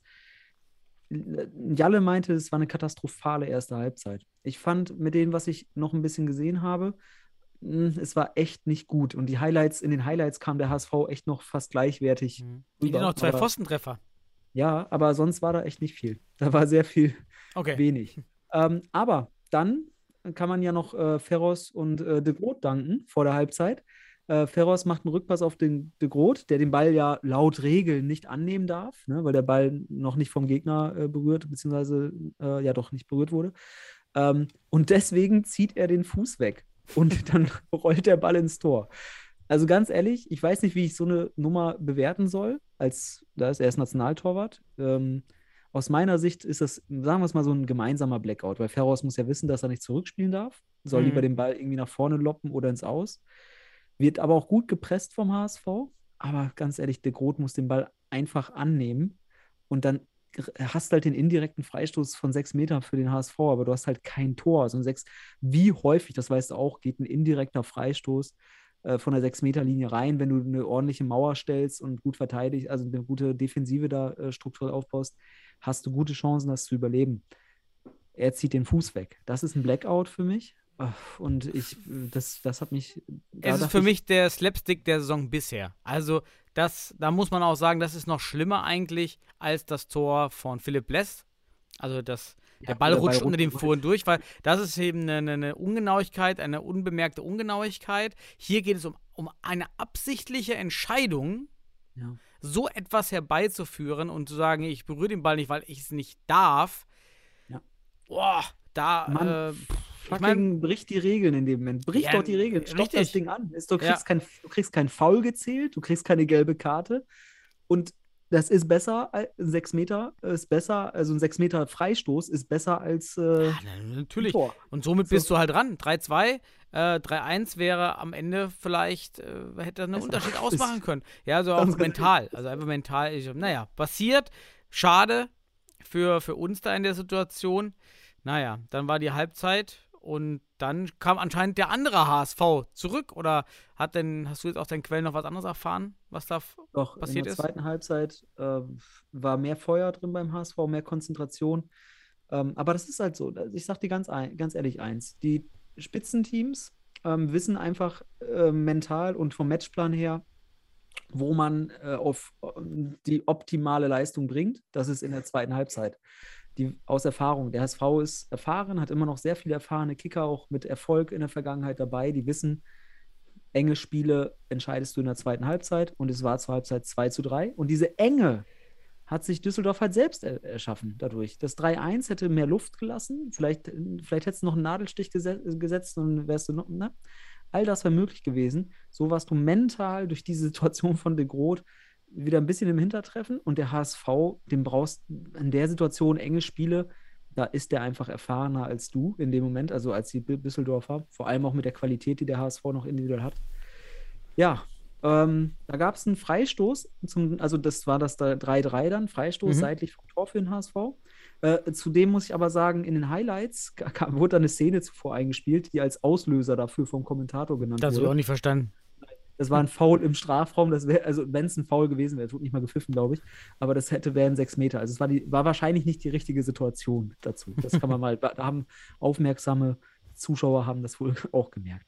Aber Meier spielt den Ball dann schön quer Richtung Stankovic. Der lässt den schön durch die Beine durch, täuscht damit sozusagen auch Yoshida und auch Ferros macht dann mit diesem Moment vielleicht auch den Schritt zu spät zu Öztürk und der haut das Ding schön aus Ja. ungefähr neun Metern rein. Schönes Tor, echt schön. kann man fast keinem äh, jetzt was angreifen, weil es einfach gut ausgeführt war. Devos würde ich sagen, warum schaut denn die ganze Zeit, also wirklich bis zum Schuss, schaut er auf den Ball. Das macht für mich ab einem bestimmten Punkt in dieser Balllaufbahn ähm, keinen Sinn. Also er weiß ja, wen er deckt. Und er weiß, auf wen der Ball geht. Also warum schaut er den Ball hinterher? Weil in dem Moment, wo er auf den Mann schaut, auf äh, Öztürk, kann er den Ball blocken. Wenn er den Ball hinterher schaut, was passiert ist, kann er den Ball nicht blocken. Daniel, du hast heute zum Einstieg äh, die Wünsche vom letzten Jahr, mehr Trainerausbildung. Äh, wir könnten eigentlich die Fortuna-Defensive bei Eckbällen und Standards äh, dieser Bundesliga-Saison als, als Beispiele nehmen, wie man es nicht macht, dass man eben nicht äh, nur auf den Ball guckt, sondern immer schauen muss, Ball und Gegenspieler und Raum, dass man das in einem, einem gewissen situativen Kontext betrachtet, individual, taktisch. Das ist ein taktisches Ding, dass du das miteinander verknüpfst und dann die richtige Entscheidung triffst. Und wenn du aber nur auf den Ball guckst, triffst du mit einer sehr hohen Wahrscheinlichkeit, wenn der Gegner sich ein bisschen was überlegt hat, wie hier, die falsche Entscheidung. Und dann bist du Mhm. das, was Düsseldorf bisher ist, immer den entscheidenden Meter zu spät und dann kassierst du das Ding und dann steht es 3-3. Und dann kriegst du danach auch noch das 4 zu 3. Ähm, übrigens auch ein wunderschönes Ala-Tor von Öztürk. Also als rechter Ala mit dem linken Fuß reingezogen und abgezogen. Sehr gut erkannt, dass Düsseldorf es mal wieder verpennt hat, das Zentrum abzusichern, da nicht schnell genug äh, die starke Seite aufgebaut werden konnte. Dann stößt Öztürk rein. Also auch das für mich der sollte mal langsam in der Nationalmannschaft Spielzeit jetzt kriegen demnächst. Hoffe ich, dass er mit der Nominierung dann auch Spielzeit kriegt äh, und auch weiter nominiert wird. Äh, stößt super ins Zentrum, zieht ab, verdeckt durch die Beine, wie auch immer. Ich rede jetzt nicht über De Groot, der hat sein Fett schon weggekriegt. Ähm, aber das ist eben so ein geiles Ala-Tor. Du musst nicht gezielt in den Winkel schießen in dem Moment, weil wenn es verdeckt ist, muss draufkommen und durchkommen und dann hat es der Torwart eh schwer, egal wie er da steht. Super Tor, super Beispiel für ein schönes Ala-Tor und leider auch wieder ein super Beispiel dafür, wie man das eben nicht verteidigt. Leider. Öztürk macht sich wirklich zu einer wichtig, richtig wichtigen Stütze für das Spiel der HSV Panthers von, und hat auch eine schöne Leistungskurve für mich. Äh, ist wirklich ein toller Spieler der ersten oder dieser Bundesliga-Saison, der sich so in, den, in das Futsal Deutschland reingespielt hat und da immer besser anscheinend reinkommt. Äh, gefällt mir sehr, sehr gut. Also wirklich, ähm, ja. Hoffnungsvoll. Und dann 5 zu 3. Ja, Hanke, HSV, schöner, schneller Konter, nach Ballverlust Dalterio. Ja, Dalterio bekommt dann rot wegen angeblicher Beleidigung. Das wäre so ein richtig komisches Thema. Ja, Mhm. der Schiedsrichter kein Muttersprachler auf Italienisch, hätte was mit Puta gehört, was eigentlich Spanisch ist. Ja, äh, die, Mhm. die Alterio hat eigentlich uns versichert, dass, es, dass er gesagt hat, ähm, irgendwie irgendwas mit Putana, aber das äh, so, oh Mist, verdammt, im, zu Ja. sich selbst. Ja. Und ich muss, mir ist das selber schon mal als Trainer passiert, in Richra damals, ähm, wo mein Spieler auch meinte zu sich selber, so weil äh, seines eigenen Fehler so Puta que pariu und ähm, der Schiedsrichter auch kein Muttersprachler im Portugiesisch, hat auch nur wieder Puta gehört und hat ihm rote Ja. Karte gegeben, weil er ihn beleidigt hätte. Und also Das da muss halt- ich mal grundsätzlich sagen, ich finde, ein Schiedsrichter, wenn er kein Muttersprachler ist, darf keine rote Karte wegen Sprach, wegen Fremdsprachen geben. Ja, oder Englisch, wenn er sehr gut auch- ist, aber Ja, auch wenn das ist, dass dieser, wenn das so war von, von äh, Dialterio, wie er heißt, ähm, dann war das ja vielleicht auch nicht gerichtet gegen jemanden. Ne? Also das heißt, man muss ja auch Ja, ja, Körper, genau. äh, Körperposition mal nah wahrnehmen. Hat er das zu jemandem gesagt? Oder hört man nur dieses, wie du schon sagst, dieses Puta daraus? Aber das ist eben das Problem. Fingerspitzengefühl, Erfahrung, Reflexion auf dieser Basis, die du jetzt hier auch anstößt, wenn man so will. Das ist sehr wichtig, dass man in Zukunft hier fünfe gerade lässt, weil wenn es nicht aggressiv gegen jemanden gerichtet war, also nicht offensichtlich, und dann muss man immer im Zweifel für den, für den Spieler entscheiden, denn der kann ja auch einfach so, wie du schon sagst, was für eine Scheiße mache ich hier oder so. Ne? Sowas war das in Mhm. der Art. Ne? Das ist eben, das darf jeder. Jeder darf auch sich. Da, da, überleg darf doch mal auf Deutsch, wenn du sagst, ja, verfickter Mist und jemand kennt nur Fick auf Deutsch. Oder Das du ist ja schießt so. Ba- Ja, du vergibst eine Torchance und sagst Scheiße. So, dann Ja. wird, dir, wird dir kein Schiri der Welt äh, eine rote Karte geben. So ist es eben. Ich Ja. finde, vielleicht müssten die Schiedsrichter so einen Sprachtest machen, und, um festzulegen, welche Sprachen dürfen sie interpretieren.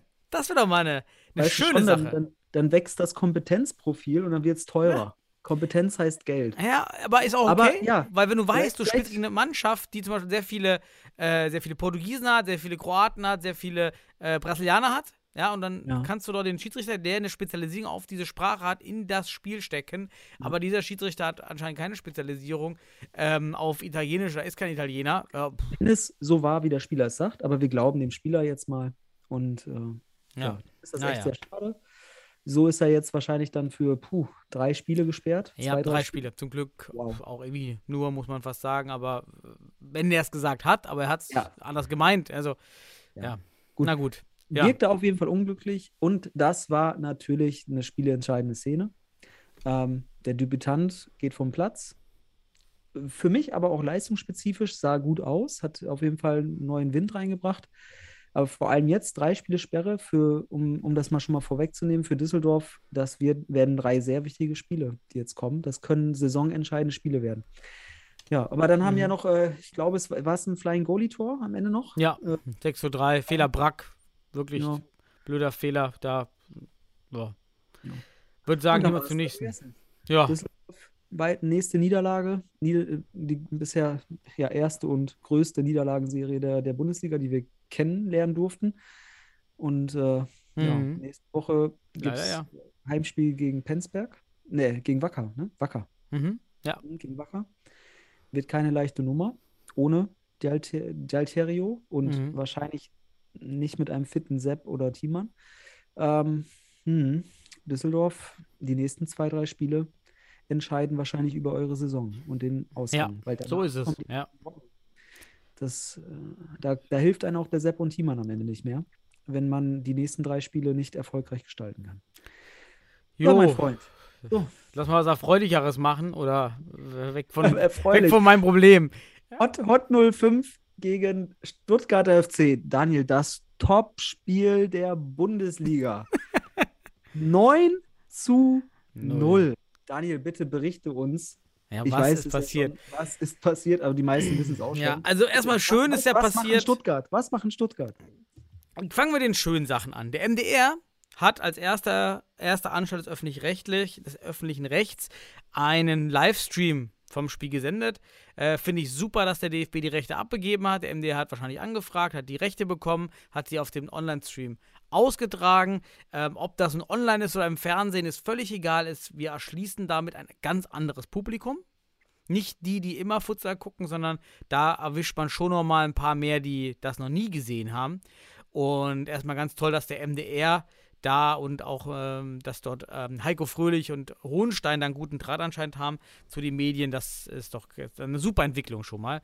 Äh, bis, mal ins, bis wir ins Fernsehen kommen, das wird gerade nach so einem Spiel leider dann wahrscheinlich auf sich warten lassen. Also Vorgeplänkel war, ja, der SFC wollte gerne verlegen, weil einmal Abstellperiode, aber auch es war ja das äh, ein Privatturnier in Bosnien, an dem zahlreiche Spieler teilgenommen haben des SFC. Und Aus dann- Weilendorf auch. Die hatten aber spielfrei. So. Mhm. Ja? So, das heißt, deshalb wollte man verlegen. Ich finde zu Recht dann zu sagen, aus Hohenstein-Sicht, nein, denn das sind Sachen, die weiß man vor der Saison.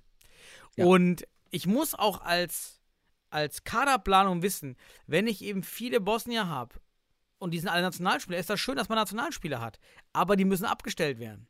Das heißt, man, der SFC muss sich bewusst sein, dass er ein, ein, eine sehr riskante Strategie fährt, indem er diese Nationalspieler holt, die da abgestellt werden müssen oder eben auf private Turniere gehen, wie auch immer. Weil es dafür 10.000 Euro zu gewinnen Richtig. Und damit ist äh, mit Sicherheit Hohenstein hat alles richtig gemacht, aus meiner Sicht, zu sagen, nee, wir spielen, ihr plant das die ganze Saison ein, ihr riskiert es, dass ihr immer richtig gute Spieler habt, aber eben jetzt in dem Spiel nicht. Ja, weil das war irgendwie ja absehbar. Und so kam es anscheinend, dass da nur sechs Stuttgarter anreisen, inklusive von Mat Matosevic.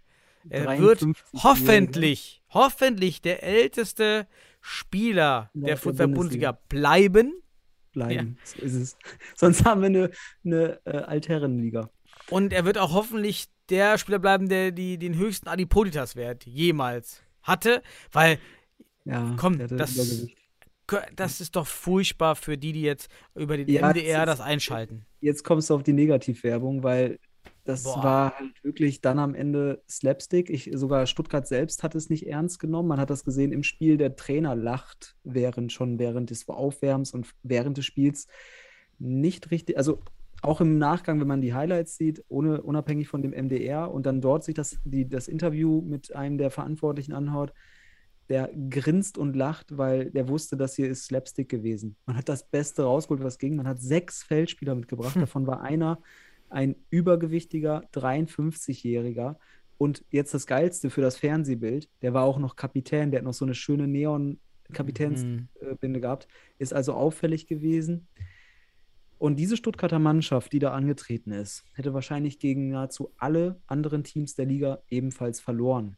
Neben der Voraussetzung der sechs Spieler, hattest, du hattest ja auch dann, ne, neben den Ausfällen, die zur, zu, an, am Balkan waren, Ja. oder Und noch drei Rotsperren, muss man auch noch sagen. ja, also genau, waren auch noch aus dem letzten Spiel mitgenommen.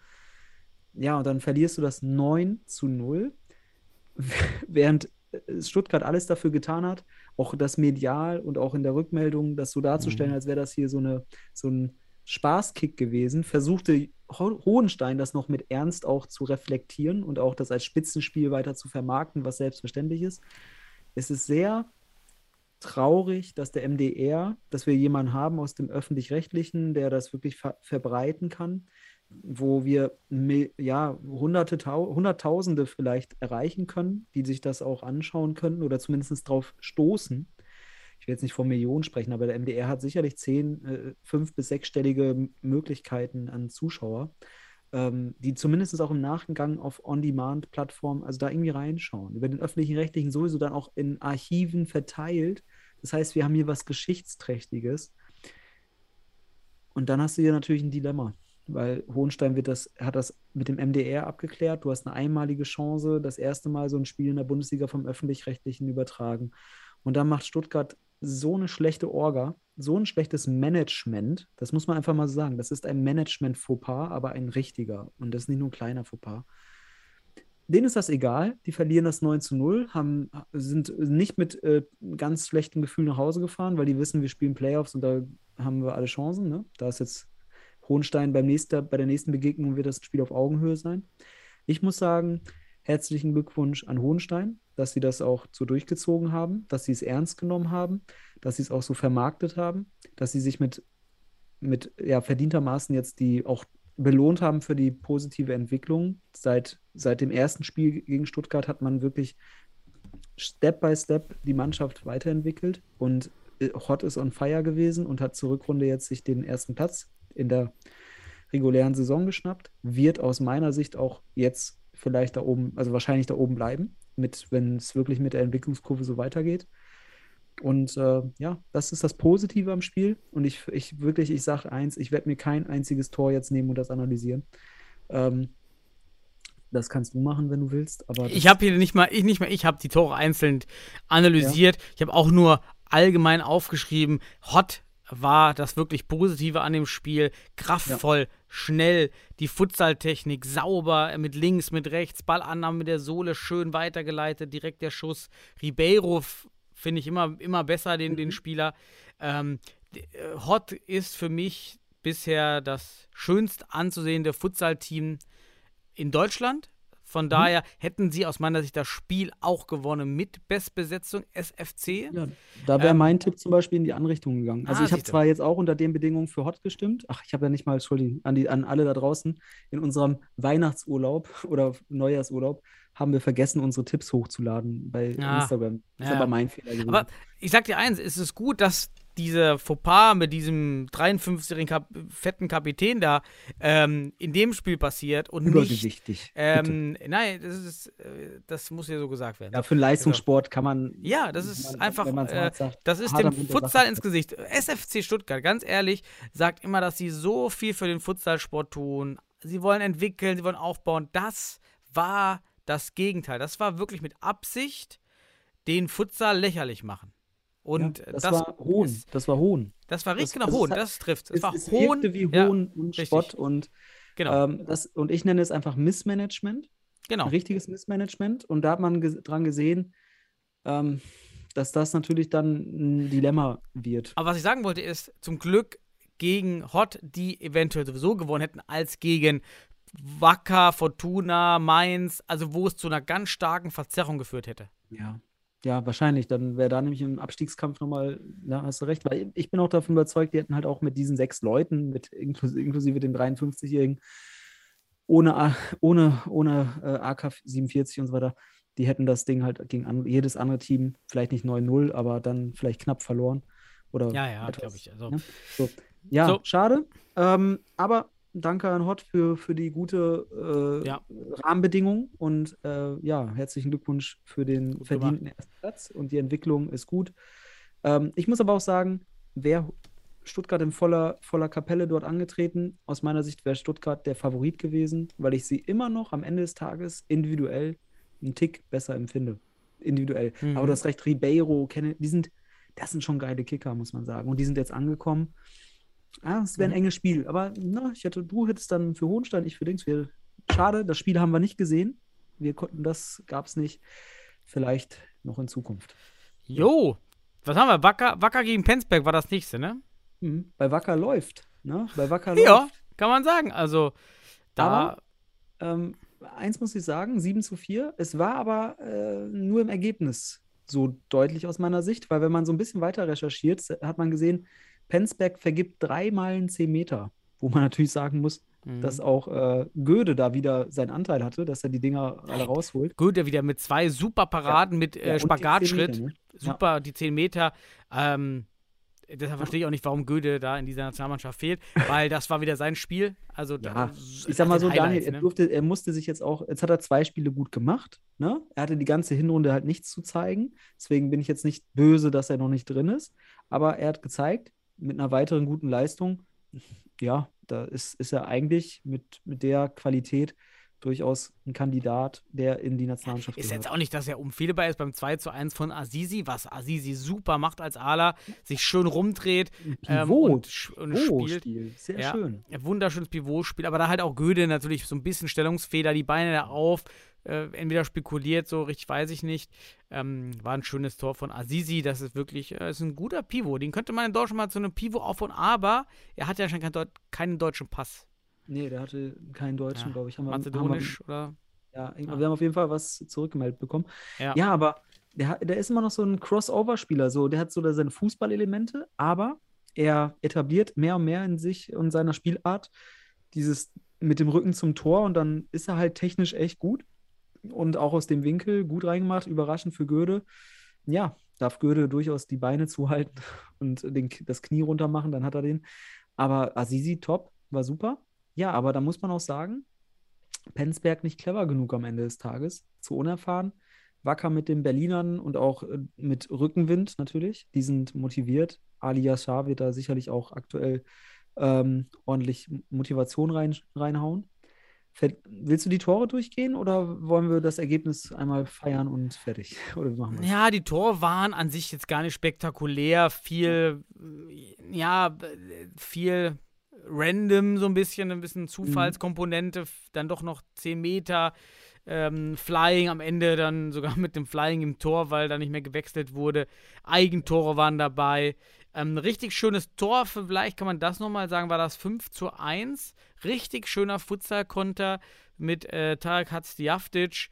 Ähm, grundsätzlich geht Penzberg, muss noch lernen, in der Defensive die Blocks zu setzen. Das ist bei drei Toren mir aufgefallen. Ähm, Mir auch, Penzberg setzt den Block nicht auf Ala und dadurch werden die überrannt. Und ähm, schauen den Ball hinterher und laufen dann aber auch nicht die Mitte zu, rückwärts. Ähm, das fehlt eben noch stark bei Penzberg. Das hat hier den Unterschied auch wieder für mich ausgemacht. Dann Ja. hätte man da wegblocken müssen.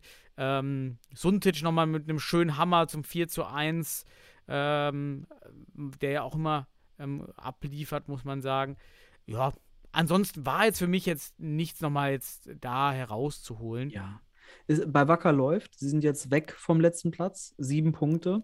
Mhm. Äh, Platz sieben haben sich vor Mainz und Düsseldorf geschoben. Nächste Woche können die in Düsseldorf einen Riesenschritt machen, wenn sie dort erfolgreich sind.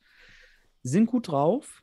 Wird spannend. Es wird auf jeden Fall für mich nächste Woche das eins der interessantesten, also wahrscheinlich das, oder diese, dieses Wochenende das mit interessanteste Spiel ähm, zwischen Düsseldorf und Wacker, weil dort gibt es vielleicht einen, wenn Wacker gewinnt, haben, dann haben sie, was sind es, fünf Punkte in Mainz natürlich, ne? Mainz ist natürlich in Penzberg nicht, äh, nicht äh, ohne Chance, werden da sicherlich auch auf Punkte spielen. Ja, aber es kann sein, dass Wacker sich da jetzt erstmal raus befreit aus, die, aus dem Keller. Oder Düsseldorf zumindest ein bisschen Luft kriegt.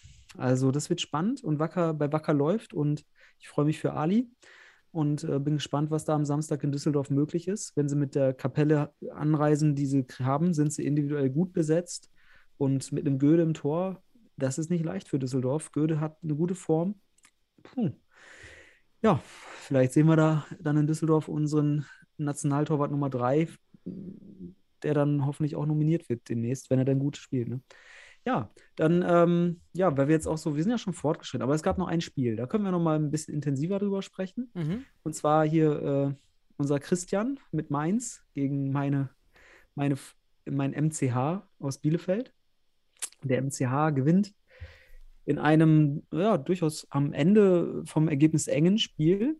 Im gesamten Spielverlauf muss man auch sagen, es war ein Geben und Nehmen, so kann man sagen. Am Anfang der MCH mit leichter Überlegenheit, dann Mainz, dann führt Mainz 1 zu 0 ähm, durch einen 6 Meter. Für der Suat Ak legt mit einer Grätsche Theodono, der aufs Tor läuft.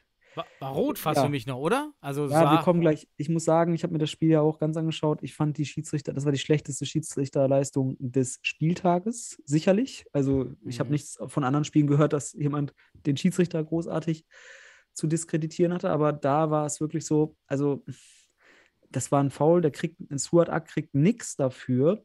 Wie du schon sagst, niemand hätte sich beschwert, wenn es rot gewesen wäre, wenn er rot gegeben hätte. Ja. Und aus meiner Sicht ist es mindestens gelb. Er ist ein bisschen seitlich, aber der das sind ja halt- zwei Sachen. Das ist Notbremse und dann noch Ja. in den Mann grätschen. Also Ja. eigentlich zwei rot. zwei, Ja, zwei Grätsche von der Seite, aber das ist das Ding. Er geht halt, er hat nur den Mann. Dem, er berührt nur den Mann, geht nicht auf Mhm. den Ball, also der Ball ist weg.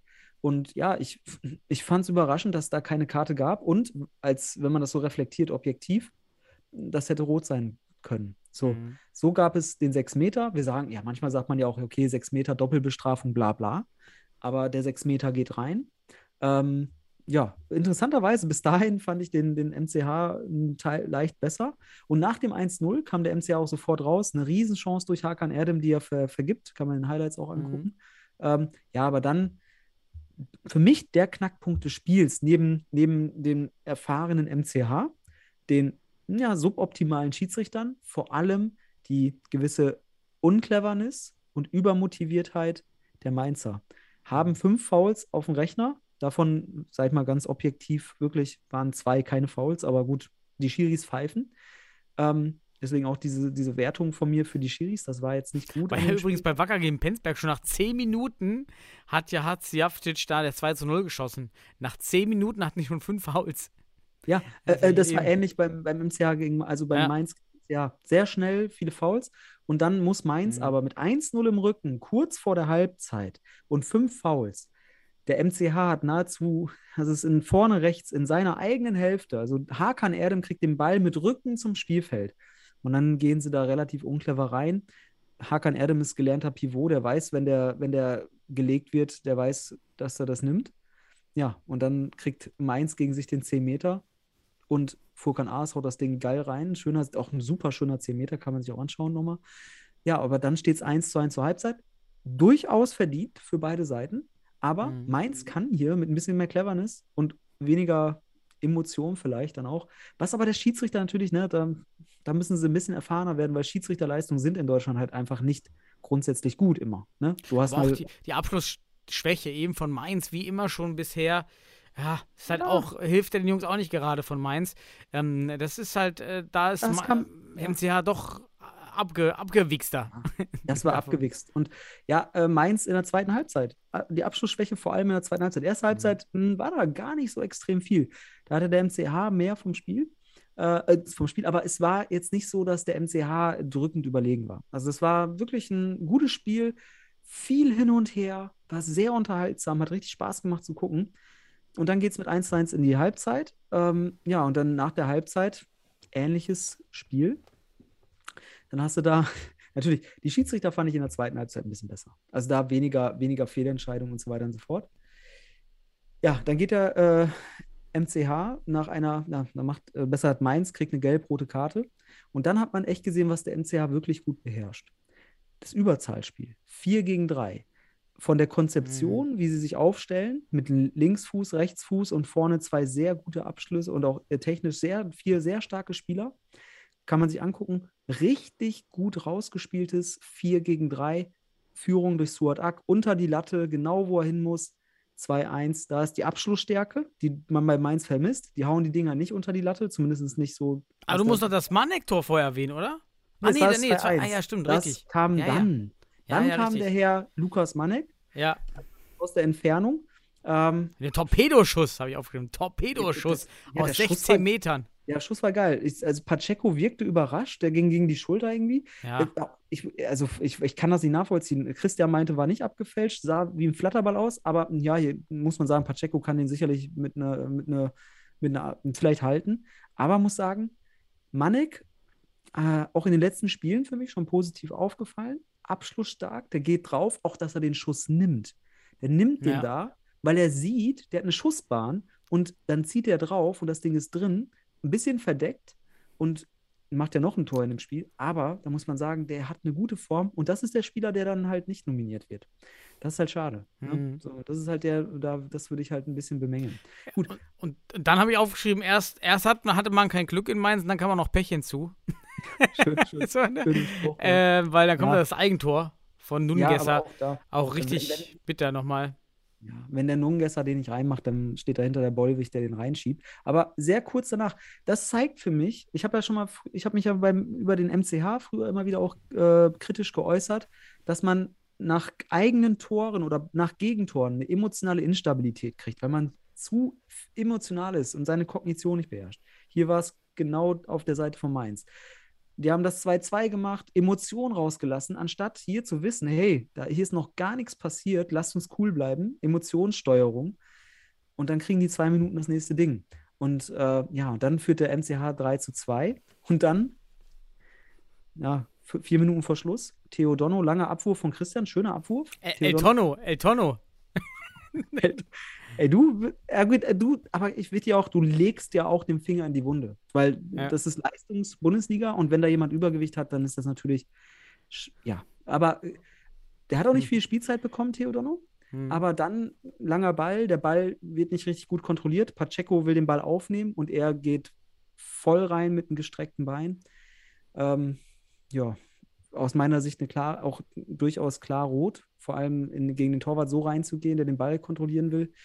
Ähm, auch, wie du schon sagst, wegen seinem Gewicht vielleicht diese Trägheit, dass er auch nicht mehr zurückziehen kann. Hm. Der Schiri gibt direkt rot. Und dann fand ich das so ein bisschen, oh, da hast du gemerkt, so diese emotionale Stabilität fehlt. Der hat sich so aufgeregt, tritt da die, diese, diese Ballhalterung, wo der Ball immer drauf liegt vom Spiel, diesen, diesen weiß nicht, das Podest, tritt er Mhm. komplett. Das hat man in, äh, Ach, das hat habe ich man- gar nicht gesehen. Nein, das hat man in den 40 Minuten. Ich habe das ganze Spiel angeschaut. Das hat, Ach die, so. Kamera, die Kamera fährt sogar so mit und Wie, wie, wie Klinsmann, 98. ja, nur dass er, er ist richtig abgetickt da. Nach dem Spiel soll er sich äh, ganz, ganz sachlich entschuldigt haben, aber im Spiel, das hat, das hat irgendwie Mhm. gezeigt, Mainz ist, sind super motiviert, müssen aber cleverer sein, weil auch diese rote Karte dann natürlich dazu geführt hat, was macht der MCH? Macht das 4-2, diesmal noch besser rausgespielt, nämlich erstmal anderthalb Minuten den Gegner schön laufen lassen, zwei Minuten vor Schluss. Mhm. Und dann das 4-2 gemacht durch Cleverson Pelk. Bei fußball.de steht übrigens Aito Getschim. Der nimmt sich das Tor auch gerne, aber Cleverson war es. Ähm, ja, und dann letzte Spielminute mit Flying hat dann kam 20 Sekunden oder 10 oder so das war vor Schluss kam Mainz nochmal über Manek. Wieder ein Schuss schön unter die Latte aus kurzer Mhm, Distanz. Da muss das schon, Ding ja. hin. Daran erkennt man die Abschlussstärke, wo der Ball landet am Ende des Tages, weil da, du als Torwart weißt das, es gibt so viele Bereiche des Tores, die du gut abdecken kannst mit, als guter Fußballtorwart, aber unter der Latte sind die Dinger aus kurzer Distanz sehr schwer zu halten, weil da muss es taktisch und technisch passen. Da musst du am Ball sein und so weiter. Manek macht das gut, 4 zu 3, aber das war zu spät. Aus meiner Sicht gewinnt der MCH verdient in Mainz, ist somit jetzt aus dem Abstiegsbereich komplett, also aus meiner Sicht raus, hat Kontakt zu Platz 4 und da, wo man ihn auch vor der Saison eingeschätzt hat, ja, Du, wo du. ja, also wenn man, wenn man die Einschätzung hier, hier unsere Kollegen da von, von Futsal Insider, die haben auch eine Umfrage gemacht, da war der MCH weder Favorit auf die Meisterschaft noch auf Abstieg. Genau, da ist er jetzt, zwölf Punkte, drei Punkte hinter dem vierten und fünf Punkte vor dem nächsten. Ähm, von daher, der MCH ist im Soll. Ähm, Mhm. Spielt nächste Woche zu Hause gegen, gegen Weilimdorf. Memosch kommt zurück nach Sennestadt, nach Bielefeld. Wird auch ein interessantes Spiel. Das ist für mich vom, Oh. vom emotionalen Kontext interessant. Mhm. Ja. Und Mainz muss in Penzberg punkten. Man ist nun leider, obwohl man keine schlechte Spielanlage hat, wie du schon sagst, Ansch Abschlussschwäche und Übermotivation und Uncleverness.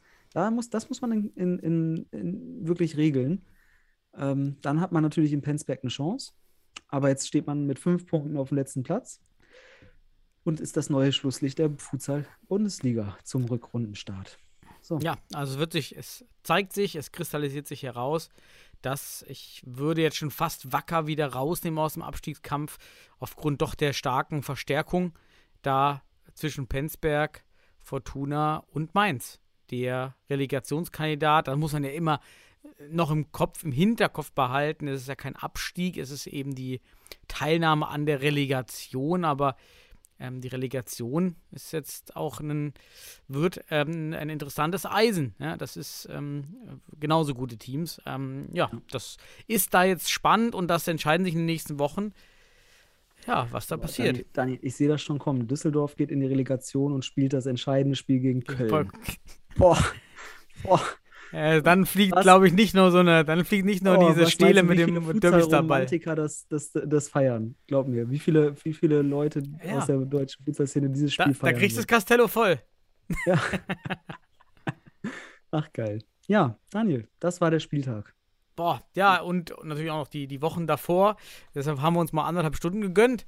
Ja, Aber war ja auch mal nötig. Wir hatten ja sogar noch unsere, unsere fünf des Jahres, aber die machen wir vielleicht beim nächsten Mal irgendwie mit, rein, mit, mit reinbringen. Ich, ich hatte ja gesagt, es war, sch- war irgendwie auch ein gutes Gefühl, die eben nicht zu offenbaren. Ah, okay. Äh, aber da, weil jetzt, jetzt würde schon wieder der, der Rückrundenstart Einfluss nehmen, vielleicht.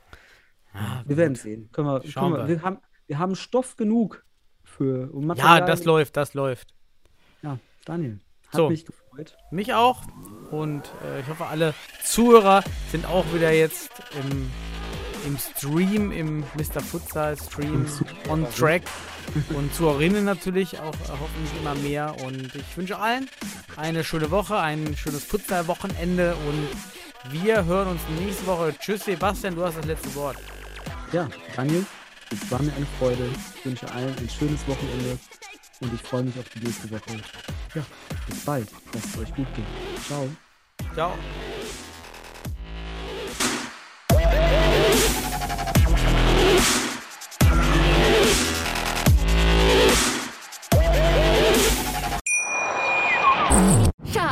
Ich bin neu verliebt. Was? Da drüben. Das ist er. Aber das ist ein Auto. Ja, eben. Mit ihm habe ich alles richtig gemacht. Wunschauto einfach kaufen, verkaufen oder leasen. Bei Autoscout24. Alles richtig gemacht. Wie baut man eine harmonische Beziehung zu seinem Hund auf? Puh, gar nicht so leicht. Und deshalb frage ich nach, wie es anderen Hundeeltern gelingt, beziehungsweise wie die daran arbeiten. Bei Iswas Dog reden wir dann drüber. Alle 14 Tage neu mit mir, Malte Asmus und unserer Expertin für eine harmonische Mensch-Hund-Beziehung, Melanie Lippisch. Ist was, Dog? Mit Malte Asmus. Überall, wo es Podcasts gibt.